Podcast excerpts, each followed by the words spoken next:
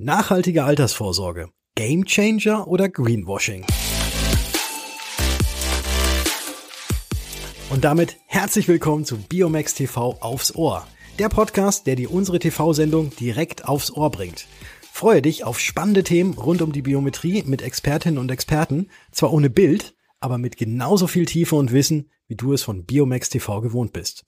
Im heutigen Studio Talk geht es um Nachhaltigkeit. Zu Gast sind Jens Göhner, Leiter Produktmarketing bei der Stuttgarter. Stefan Busch, Autor und Gründer von Progress Finanzplaner. Philipp Krohn, er ist Wirtschaftsredakteur bei der FAZ und Autor des Buches Ökoliberal, warum Nachhaltigkeit die Freiheit braucht. Moderiert von Christian Schwalb und Karen Schmidt. Viel Spaß!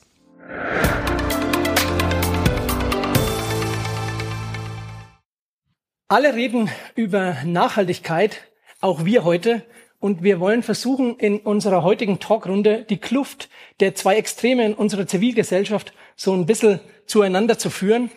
Und unsere spannenden Studiogäste haben wir ja schon vorgestellt. Von daher können wir direkt einsteigen in unser Gespräch in unserer wunderbar neu gestalteten Talk-Ecke hier im Studio. Philipp, Du hast als Wirtschaftsjournalist der FAZ, finde ich, einen sehr breiten Blick in die Zivilgesellschaft und deswegen würde ich gerne von dir mal erfahren, das beschäftigt mich tatsächlich sehr. Muss ich mich mit meiner eigenen Meinung zu einer Minderheit heute in unserem Land zählen, wenn ich das Gefühl habe, dass ich mich in der aktuellen Diskussion um dieses große Thema Nachhaltigkeit nicht wirklich abgeholt fühle? Denn ich fühle mich tatsächlich irgendwie zwischen zwei Polen auf der einen Seite letzte Generation schweren Schuldzuweisungen und Vorwürfen auf der einen Seite und auf der anderen Seite so der Fraktion Nachhaltigkeit wunderbar, aber gerne ohne mich. Also erstmal finde ich, man darf sich immer irgendwie fühlen, wie wo, wonach einem ist. Und man darf sich auch ähm, zu einer Minderheit fühlen. Ob man dann tatsächlich zu einer Minderheit gehört, muss man dann irgendwie überprüfen an den Äußerungen, die im Diskurs irgendwie äh, getätigt werden. Aber ich finde schon, dass du einen Punkt hast, ähm, weil äh, es vor allem Extreme sind, die in diesem in dieser Debatte zu Wort kommen. Und das finde ich auch misslich. Ähm, ich glaube, dass wir sehr viel ähm, in diesen Lagern drin sind. Äh, ich bin entweder aus der Öko-Ecke und kauf jeden Tag im Reformhaus ähm, und trage Birkenstockschuhe. Oder ähm, ich bin jemand, der eigentlich renitent ist und sich nicht so richtig verändern will. In Wahrheit sind die meisten Leute, glaube ich, irgendwo dazwischen und wollen doch eigentlich von der Politik dahin geleitet werden, ähm, dass sie Dinge automatisch ohne nachzudenken tun. Das hat mal ein kluger Kopf, Michael Kopatz vom äh, äh, Wuppertal-Institut ähm, so beschrieben, wir wollen eigentlich Ökoroutinen, mhm. ähm, die es uns erleichtern, im Alltag nachhaltig zu handeln, ohne dass es groß irgendwie uns was abverlangt. Ja, ich möchte einfach in den Zug steigen können und es muss einfach sein, mit dem Zug zu reisen, zum Beispiel. Ja, ich finde sowieso, es müsste diese Motivation erzeugt werden, dass jeder und alles, was wir im Kleinen machen, einen Beitrag leistet und nicht diese absolute Diskussion. Entweder das oder gar nicht, so auf die Art. Ja, also ich finde diese Entweder-Oder-Mentalität und dieses, dieses Lagerwesen, man erlebt das sehr stark auf den sozialen Medien. Wie konntest du nur? Ähm, das, davon halte ich ganz wenig. Äh, ich glaube, wichtig wäre eine Orientierung an, an einer klaren ähm, Kennziffer. Ich finde nach wie vor, dass der ökologische Fußabdruck ein unglaublich gutes Maß ist, um zu zeigen, bin ich eigentlich auf einem guten Weg oder nicht? Und die meisten Leute beschäftigen sich damit relativ wenig und tun Dinge, von denen sie meinen, das ist super wichtig. Zum Beispiel, dass sie ähm, irgendwie bestimmtes Essen zu sich nehmen. Viel wichtiger wäre es aber zum Beispiel, dass sie sich ganz nachhaltig fortbewegen oder wie wir jetzt gesehen haben, diese Wärmediskussion ist ja auf die Gesellschaft eingeprasselt, ohne dass man darauf vorbereitet war, weil viele sich nicht Gedanken gemacht haben, was heißt denn das 2050 klimaneutral sein für meine Wohnung? Die muss ja irgendwie geheizt sein, äh, ohne dass dafür irgendwie fossile Brennstoffe verbrannt werden. Und das meine ich so ein bisschen mit abholen. Ne? Ich glaube, die, wir müssen da als Gesellschaft eine Mischung finden aus Engagement der einen und gleichzeitig aber auch Maßnahmen, die die Politik sich einfallen lässt, die es den Leuten erleichtert, das einfach zu tun. Hm. Ähm, nun haben wir ja schon gehört, Politik muss was tun und Verbraucher muss auch was tun. Ich finde, wenn man ja einfach nur den Fernseher einschaltet, sieht man schon, dass die Welt so ein bisschen aus dem Gleichgewicht ist im Moment. Ne? Also die ganzen Überschwemmungen, die Waldbrände. Eine Naturkatastrophe jagt ja die nächste. Und das ist natürlich auch äh, für Versicherer, Jens, nicht ohne, denn das sind natürlich auch alles versicherte Schäden, die da äh, zum Großteil anfallen. Inwiefern kann dann auch ein Versicherer dazu beitragen, ähm, das Thema anzugehen? Die, die Versicherer können, äh, haben einen ganz großen Hebel, mhm. weil äh, sie äh, können bei dieser Transformation zu einer nachhaltigeren Welt ähm, durch ihre Funktion als Kapitalsammelbecken ganz, ganz viel bewegen. Das ist natürlich Kunden oftmals gar nicht bewusst, mhm. aber um einfach mal Zahlen äh, zu nennen, die Versicherer in Deutschland haben 1,8 Billionen Kapitalanlagen und jedes Jahr tun sie 300 Milliarden neu anlegen. Und ähm, mit diesem Geld können wir bei der Transformation zu einer nachhaltigeren Wirtschaft ganz, ganz viel, viel bewegen. Der Gesetzgeber hat es erkannt und tut, äh, indem er mit der Taxonomie, mit der Transparenzverordnung äh, Vorgaben äh, macht, natürlich auch die, die, die Versicherer dahin zwingen, ein mhm. Stück weit das zu forcieren mhm. und das zu unterstützen. Mhm. Versuchen wir das mal auf Vermittler zu übersetzen. Stefan, du bist der Praktiker bei uns hier in der Runde. Und ähm, ich habe eine Frage an dich im Sinne der Glaubwürdigkeit gegenüber dem Kunden. Muss ich, wenn wir diese gesamte Diskussion mal einfangen, ähm, tatsächlich heute das Gefühl haben, ich kann nur Greenwashing frei heute noch Kunden ansprechen zu dem Thema Nachhaltigkeit, wenn ich selber E-Auto fahre, wenn ich meinen Strom selber produziere und wenn ich das selbst angebaute Gemüse verwende, um das mal überspitzt auszudrücken? Also es wäre gut, wenn ich als Vermittler, als Vermittlerin äh, sensibel auch äh, mit meiner Rolle als als Mensch äh, ähm, da bewusst auch umgehe und ähm, äh, ob es jetzt das Elektroauto oder der der Verbrenner ist, ich finde immer, es gibt ja in der Nachhaltigkeit gibt es ja immer dieses Thema auch der Suffizienz, teilweise einfach mal auf Dinge zu verzichten, also weniger fahren, zum Beispiel mit zum Briefkasten nicht mit dem Auto zu fahren, sondern mit dem Fahrrad zu fahren. Ähm, ich glaube, als Vermittler wir haben mal vor vier Jahren mit der Reise begonnen. Was ist Nachhaltigkeit für uns? Welche Rolle haben wir als Unternehmer in der Gesellschaft? Welchen Auftrag haben wir? Wie können wir das Thema an, an unsere Kunden bringen? Ähm, ich glaube, es ist erstmal keine Schande, wenn ich als Vermittler sage oder als Vermittlerin sage, ähm, es ist für mich auch eine Reise. Ich habe begonnen. Ich habe selber noch nicht alles verstanden. Ich nehme es aber ernst und ähm, versuche da meiner meiner Verantwortung halt gerecht zu werden. Also nein, mich fragen unsere Kundinnen nicht, welches Auto ich fahre. Das wäre das wäre genau die Frage gewesen. Ne? Du, ihr seid bei Progress Spezialisten für diese Gen Z, für die jungen Menschen heute. Was erwarten die denn? Sprechen die solche Themen konkret an? Bist du damit konfrontiert? Wie müssen wir uns das vorstellen? Also wir haben bei uns mit, mit jedem Neukunden, mit jeder Neukundin machen wir mal ein Interview und da frage ich dann auch die Leute, Mensch, wie wichtig ist dir das Thema Nachhaltigkeit bei der Auswahl zukünftiger Produkte? Ähm, und über 80 Prozent unserer Kundinnen sagen halt, es ist für mich unverzichtbar. Also da ist schon so eine, so eine absolute da, sagen aber dann sofort immer, ich habe gar keine Ahnung. Ich weiß gar nicht, was ist denn jetzt Nachhaltigkeit? Was ist Nachhaltigkeit in der Kapitalanlage? Wo kann ein Versicherer überhaupt nachhaltig sein? Wo ist die Haftpflicht nachhaltig? Also sind da völlig überfordert. Ähm, und äh, denen ist es wichtig, suchen aber die Hilfe, die Antworten. Ähm, und wir als, als, als Progress haben dann für uns halt den Auftrag gesehen, einfach diese Kompetenzvermittlung. Na, das Thema, wie viel Vermögen hat ein Versicherer, was machen Versicherer auch. Übrigens, Versicherung, das Versicherungsprinzip in sich ist ein nachhaltiger Gedanke, ein Gemeinschaftsthema. Ähm, und was unsere Kunden wirklich erfragen, ist halt, wie ernst nehmen wir das Thema? Also ist es wirklich eine Einzelaktion, dass wir zum Beispiel Bäume pflanzen für jeden Neukunden oder ist es Teil unserer Strategie? Ist es Teil unserer normativen Ebene? Nehmen wir das Thema ernst? Was machen wir als Unternehmen im Bereich Nachhaltigkeit? Das wird schon erfragt. Ähm, das finde ich auch gut und richtig. Ähm, aber wie gesagt, es ist eine Hilflosigkeit da und da geht es einfach darum, einfach Informationen an die Hand zu geben, den Spannend. Leuten zu helfen. Aber ich finde es klasse, dass ihr das Thema aktiv anspricht, weil es gibt zum Beispiel von der Universität Kassel äh, äh, eine, eine Umfrage, die wurde jetzt auch schon mehrfach wiederholt und da wurde immer gefragt, sind die Kunden denn an Nachhaltigkeit interessiert? Wollen sie nachhaltige Finanzprodukte? Und ein großer Teil sagt dann immer ja. Ähm, aber die Folgefrage ist dann immer, und habt ihr es schon gemacht? Nein. Ähm, und dann haben die da weiter gefragt, ja, woran lag's denn?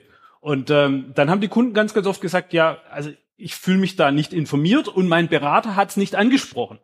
Und dann haben sie im nächsten Schritt die Berater gefragt, ähm, haben denn eure Kunden äh, da Interesse dran und habt ihr solche Produkte? Ja, ja, wir haben schon solche Produkte, aber die Kunden fragen es nicht nach. Also wir haben hier so, die Kunden wollen's, äh, fühlen sich, äh, sprechen sie aber nicht aktiv an. Die Berater haben die Produkte, sprechen sie aber auch nicht an. Also sie kommen nicht zusammen und deshalb braucht es genau also, solche Berater wie euch, die dann sozusagen das Eis brechen. Also wir gehen ja auch weg von, äh, als wir für uns erkannt haben, das ist ein wichtiges Thema und wir wollen es auch nach draußen tragen in Form von Blogartikeln und Co. Ähm, wir stellen erstmal grundsätzlich die Frage, was ist denn ein nachhaltiger Umgang mit Geld? Also diese Produktpalette, nachhaltige Lösung zu haben, das ist schon sehr wichtig. Aber wie kann ich als Endkunde bewusst nachhaltig mit Geld umgehen? Welches Ausgabeverhalten habe ich?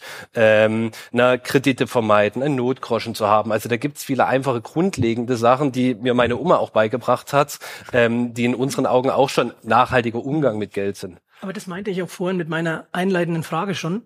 Wir müssen es genau schaffen, glaube ich, in der Diskussion in der Öffentlichkeit, es auf die Ebene runterzubringen, dass jeder versteht, dass Nachhaltigkeit in kleinen Dingen beginnt. Weil wenn der Vermittler klarer weiß, was meint er denn damit, was meine ich mit meinem eigenen Betrieb, was kann ich dann umsetzen auch über Produkte, kann er das natürlich viel glaubwürdiger auch mit dem Kunden besprechen. Mhm. Philipp, wir wollen ja auch ein bisschen ähm, heute das Thema Nachhaltigkeit in Bezug auf die Altersvorsorge besprechen. Und ähm, Deutschland ist ja in den letzten 100 Jahren auch zu einem der reichsten Länder der Welt geworden, weil wir es eben geschafft haben, Vermögen zu bilden. Ist denn diese wichtige Aufgabe, also die Finanzierung eines des Systemwechsels eben durch Investitionen, ist das nicht was, was die junge Generation heute so ein bisschen verpennt, sage ich mal? Also wie könnte man da das, das Bewusstsein ein bisschen, ein bisschen schärfen? Also ich finde, das ist eine ambivalente Frage, weil wir ja ähm, in der jungen Generation mehrere Dinge gleichzeitig sehen. Wir sehen natürlich eine Zurückhaltung und gleichzeitig sehen wir auch eine große Offenheit gegenüber zum Beispiel allem, allem was mit Reddit und diesen Dingen zu tun hat, dass man sich am Aktienmarkt auch direkt engagiert. Es gibt äh, ein großes Bewusstsein dafür, dass ETFs halt auch eine Anlageform sind, ähm, mit der man sich beschäftigen kann. Äh, das finde ich erstmal vorteilhaft. Was ich im Moment noch nicht so ganz sehe, ähm, ist, dass diese Beziehung auch erkannt wird, die es gibt zwischen dem eigenen Geld und dem, was sich dann an neuen Strukturen entwickelt, mhm. daraus das investiert wird. Und ich glaube, da äh, wäre es sehr, sehr gut, wenn Vermittler, ich habe ja mit Stefan auch vor einem Jahr schon mal drüber gesprochen, du hast das ja auch so schön mal äh, erzählt, äh, wie du die 17 Nachhaltigkeitsziele dann einfach mal auf deine eigene Beratung runtergebrochen hast. Ja, das finde ich, das sollte jeder Vermittler einfach mal tun, sich mhm. die Frage stellen, was heißt denn das, was ich hier mache? Und dann kann ich natürlich auch viel qualifizierter ähm, mein junges Publikum dahin bringen, das Geld einzusetzen für Dinge, die vielleicht ähm, in 15 Jahren ähm, mal eine ganz andere Welt erscheinen lassen, in der eben viel sparsamer äh, mit Energie umgegangen wird, in der viel schonender äh, mit Biodiversität umgegangen wird. Mhm. Ähm, also ich glaube, dieses Engagement muss von sowohl den Produktgebern als auch von den Beratern kommen und von den Kunden. Ähm, wird es kommen, wenn es sozusagen angepikst wird. Mhm. Aber dafür braucht es eben mehr als nur zu sagen, wir haben das doch bei uns im Regal stehen, könnt ihr darauf zugreifen, sondern da muss auch ein bisschen Engagement, Enthusiasmus dabei sein und zu sagen, hier, und wir sind davon überzeugt, weil wir finden, das ist das bessere mhm. Konzept. Mhm. mhm. Ich glaube, da hapert es noch ein bisschen dran. Ist es dann nämlich auch, dass sich manche junge Leute vielleicht gar nicht so richtig abgeholt fühlen, weil viele Vermittler ja auch irgendwie Mitte 50 sind, äh, weiß und ich, und ich weiß nicht, ne? Also eher so die, vielleicht nicht unbedingt, wenn ich, wenn ich jetzt als Frau rede, eine, mit der ich mich irgendwie, eine Zielgruppe, mit der ich mich identifiziere. Fehlt da so ein bisschen der, äh, ja, die, auch die, die, die Diversität eben da auch in dem, dem Bereich. Nee, das ist es gar nicht. Das, äh, äh, bloß weil ich jetzt äh, 50 und weiß bin äh, und klassischer Versicherungsmakler bin, dass ähm, junge Leute mir jetzt nicht zuhören würden, das ist es gar nicht. Mhm. Ähm,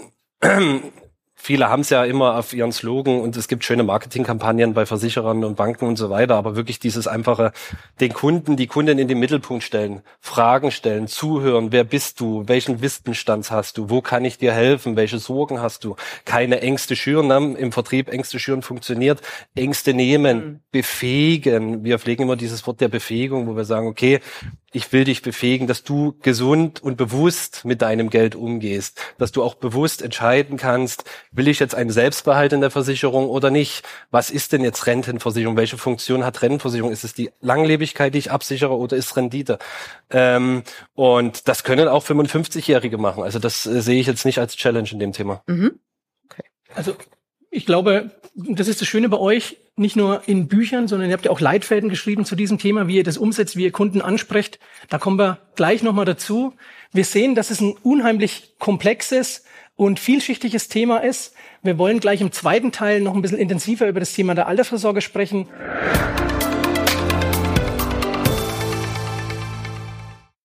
Willkommen zurück. Jens, du hast vorhin ein Thema schon mal aufgegriffen, nämlich die unheimliche Wirtschaftsmacht der Versicherungswirtschaft oder im Allgemeinen ja auch der Finanzwirtschaft. Ich habe im, im Vorgriff auf unseren heutigen Talk mich auch nochmal mit den Zahlen so ein bisschen beschäftigt, habe beim GDV nachgelesen. Laut GDV-Bericht 2021 haben die Versicherer alleine in 2021 103 Milliarden für Altersvorsorgeverträge an Beiträgen vereinnahmt und tatsächlich, die Summe hast du auch schon genannt, verwalten sie mittlerweile knappe 1,8 Billionen Euro. Diese wahnsinnige Wirtschaftskraft muss ja auch zu einer großen Verpflichtung führen, diese Transformation mit zu finanzieren und mit umzusetzen. Was macht denn ein Versicherer eigentlich ganz genau heute für das Thema Nachhaltigkeit? Ab, absolut. Also wir haben da eine große Verpflichtung. Und äh, wie jedes andere Wirtschaftsunternehmen haben wir natürlich den Hebel, dass wir unseren eigenen Geschäftsbetrieb nachhaltiger machen. Wasserverbrauch, Papierverbrauch. Wir sind da jetzt als Branche sozusagen schon relativ weit, weil wir keinen hohen Ressourceneinsatz haben, keine komplizierten Lieferketten. Aber der größere Hebel, das ist wirklich das Geld, das wir anlegen äh, in verschiedenste Arten von äh, Kapitalanlageklassen. Und ähm, da gibt es verschiedene Wege, wie man Nachhaltigkeitsaspekte integriert, indem wir beispielsweise sagen, wir wollen Böses vermeiden, also mhm. über Ausschlüsse, oder dass wir sagen, wir wollen Gutes bewirken, dass wir ganz gezielt in nachhaltige Kapitalanlagen gehen, oder aber auch in Unternehmen, die vielleicht heute noch nicht nachhaltig sind, die aber bei ihrer Transformation zu einem, ich nenne es mal, grüneren Unternehmen begleiten. Und da gibt es verschiedene Wege, wie man zu diesem Ziel kommen kann. Aber was auch klar ist, ich habe es gerade gesagt, es ist ein Weg. Nachhaltigkeit ist kein Zustand, es ist ein Weg, ein Prozess. Da will ich aber auch ganz kurz mal, du erlaubst es, in die Rolle des Vermittlers springen. Wenn ich als Vermittler das Ganze betrachte, dann sprechen wir jetzt ganz klar über das Thema Greenwashing. Ne? Es wird sehr leicht und sehr verkürzt mal dargestellt, entweder ganz oder gar nicht.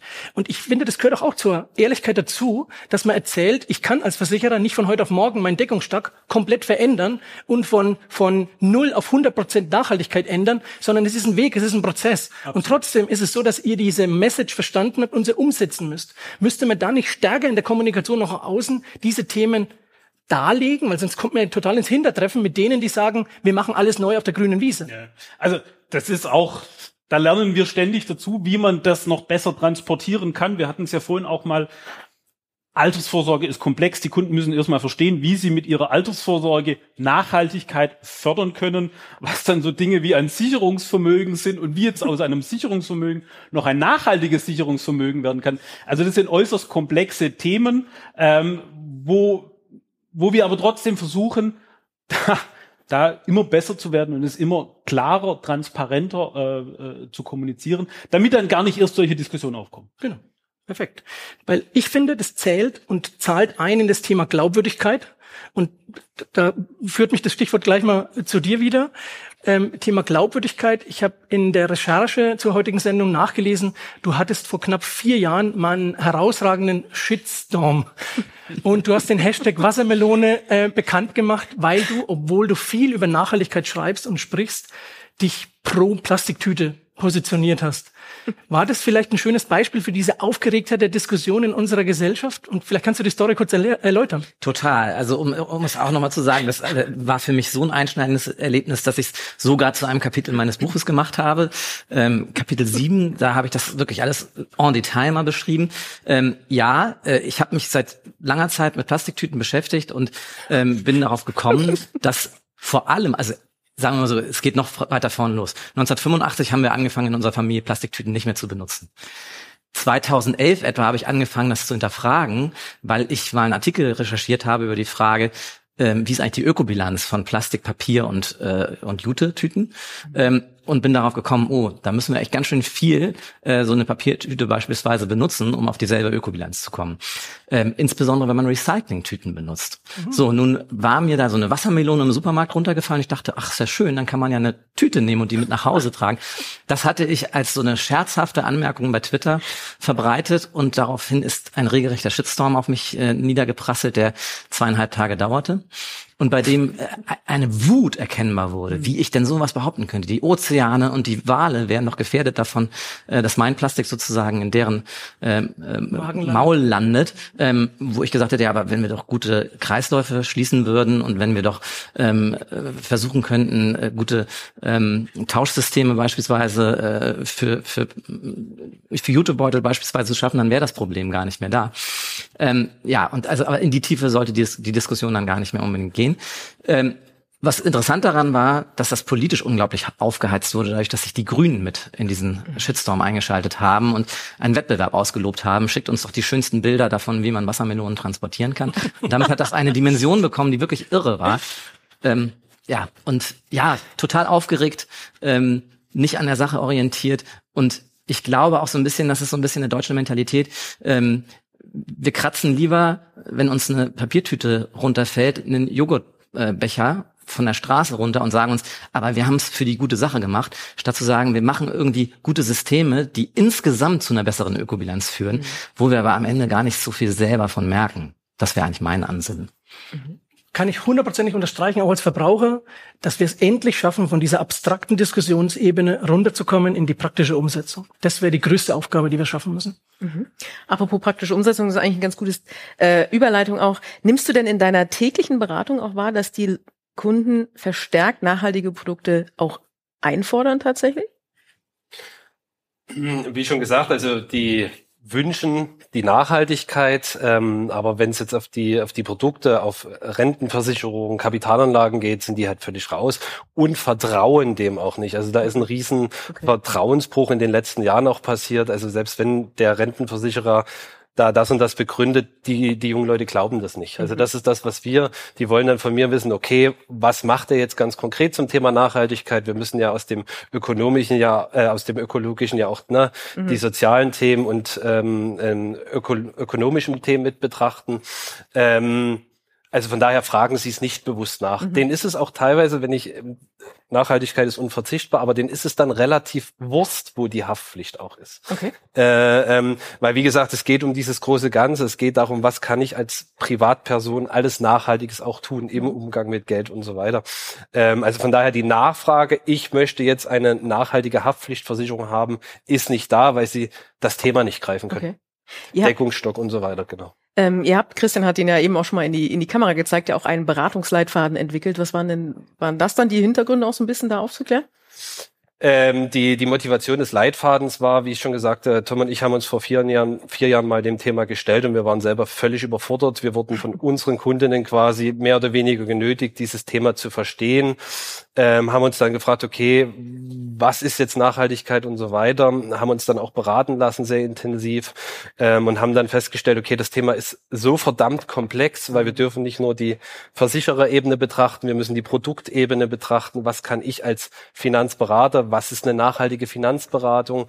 Ähm, und im, im Gespräch mit Kolleginnen haben wir dann festgestellt, okay, wir sind nicht alleine, jetzt gehen wir einmal den Weg, dann lass uns doch einen Leitfaden draus machen, um mhm. anderen auch zu helfen. Mhm. Weil ich kann pro Tag drei Leute beraten, dann sind meine Worte aufgebraucht. Es wäre doch schön, wenn andere auch das Thema ordentlich mal beraten und informieren. Und das war am Ende die Motivation, dass quasi mehr Leute das Thema nach draußen tragen. Mhm. Mhm.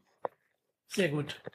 Ein Teil davon ist auch das Thema Altersvorsorge. Auf das will ich jetzt nochmal gerne näher eingehen und habe dann nochmal eine Frage an dich als Vertreter des Versicherers.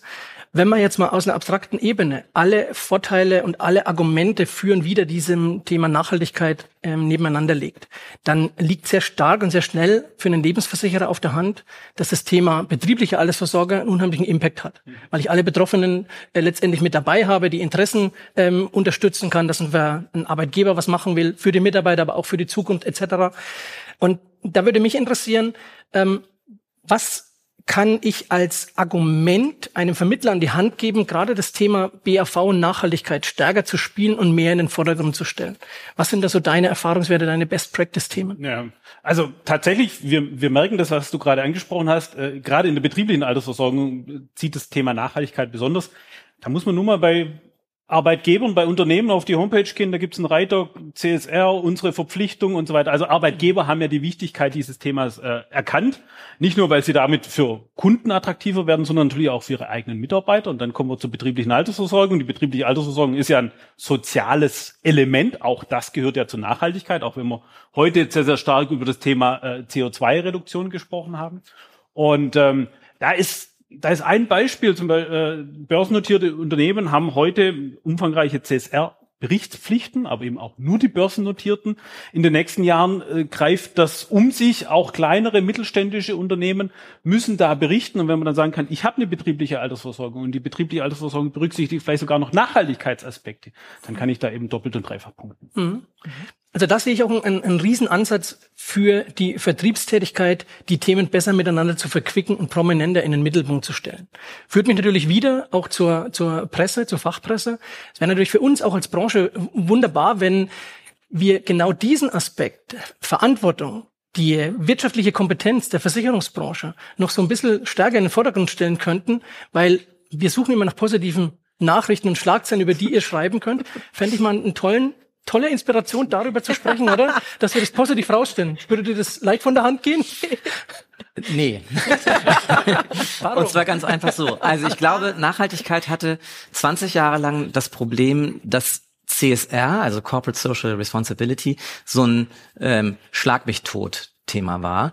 Ähm, ja, wir machen irgendwie Sponsoring, wir machen schöne Sachen. Da ging das mit dem Greenwashing ja überhaupt los.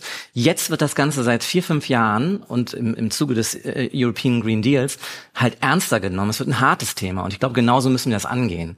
Also wir müssen es nicht zu einem Laberthema machen, ne? hier, wir sind so verantwortungsvoll, sondern wir sind hier bei, bei Zielke Research wieder zwei Punkte weitergekommen und bei Assecurata haben wir eine ganze Note besser bekommen in der Bewertung, weil wir das und das und das konkret gemacht haben.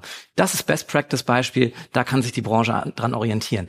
Ähm, ich glaube, wir, wir brauchen nicht so viele Manager, die, die irgendwie über so ein, so ein großes, waberndes Thema reden, sondern wir brauchen ganz viel ähm, Metriken, wie kann ich wirklich messen, dass etwas besser wird. Wir brauchen ganz viel Best Practice. Guck mal, wir haben damals ähm, so eine kleine Tranche nur bekommen bei einem äh, Windprojekt und dann hat sich beim zweiten Mal aber ergeben, dass wir mit einer kleineren Tranche trotzdem irgendwie unseren Anteil bekamen.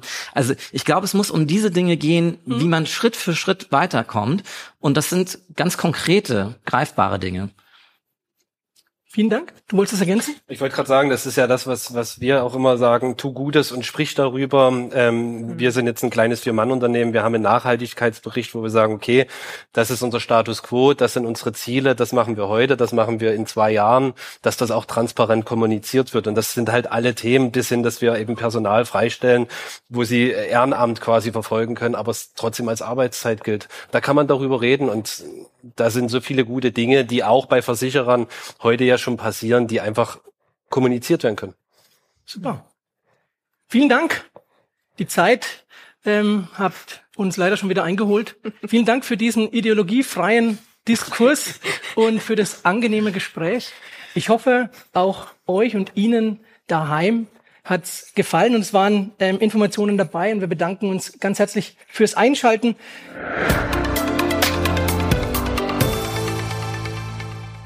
Das war der Studio Talk zum Thema Nachhaltigkeit. Damit du auch weiterhin alles von Biomax TV aufs Ohr bekommst, abonniere doch direkt diesen Podcast. Und da du eh schon dein Handy in der Hand hältst und vermutlich auch online bist, gehe gerne einmal auf biomax.tv und lese, höre oder schaue auch die anderen spannenden Inhalte an. Übrigens, Biomax TV ist eine Kooperation zwischen Pfefferminzia und dem Biomax Biometrie Expertenservice.